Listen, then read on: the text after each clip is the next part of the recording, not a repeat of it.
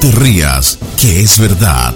Las noticias que no importan a nadie, pero que a todo el mundo espelucan. Con Don Monasterios.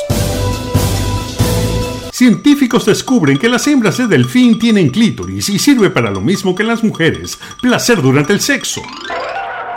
Muchas son las cosas que nos acercan a los delfines. Son mamíferos, se comunican entre ellos y utilizan el sexo no solo para procrear, sino como actividad social. Y si los científicos siguen investigando, van a descubrir que existe un delfín papa. Sí, con sombrero y todo, como el que usa Francisco allá en el Vaticano. Un delfín papa que todos los domingos les advierte que el yo con yo es pecado y que los preservativos son obra del demonio. ¡Delfines pecadores! Lo interesante de este asunto es que el clítoris de las delfinas se encuentra en la entrada de la vagina, a diferencia del de las humanas que se encuentra afuera. Es decir, señores, que las delfinas llegan al orgasmo más fácilmente que las mujeres. Lo que quiere decir que hay menos delfines frustradas. Lo que quiere decir que delfín está contento con delfín. Y además los delfines no son monógamos y pueden ir a hacerlo con quien mejor les plazca, sin que los maleteen y los boten de la casa.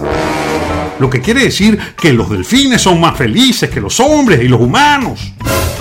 Y nosotros como especie dominante del planeta no podemos permitir eso, ¿vale? Nadie puede ser más feliz que un ser humano. Así que yo hago un llamado, chico, a declararle la guerra a los delfines y a exterminar esa peste de una buena vez por todas.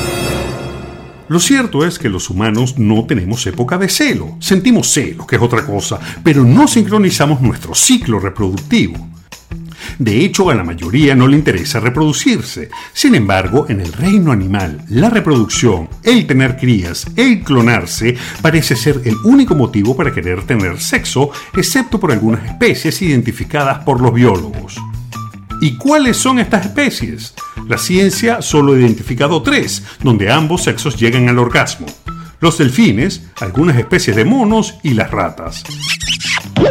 De resto, casi todas las especies sincronizan su ciclo reproductivo en lo que se conoce como el celo.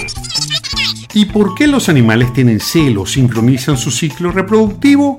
Pues es el sistema de la genial madre naturaleza para que las crías nazcan cuando hay más alimento disponible y el clima no sea tan difícil. Ahora bien, si usted se cree superior, un estudio realizado por la Universidad de Nuevo México indica que las hembras humanas se vuelven más atractivas cuando están fértiles para los hombres. ¿Cómo lo saben? Estudiando a las strippers de los batitubos. Sucede que cuando una bailarina exótica está en sus días fértiles, ganan el doble en propinas. ¿Cómo ocurre? Aún sigue siendo un misterio sin revelar, pero nos indica que no estamos muy lejos de nuestros hermanos, los animales. Bueno, aunque eso ya lo sabíamos. Pero lo importante está en que usted no se ría, que es verdad.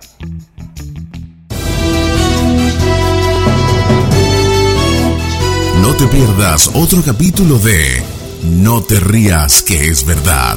Pronto, muy pronto, en la voz de Tom, Tom, Tom Monasterio, Tom, Tom, Tom Monasterio, Tom, Tom, Tom Monasterio.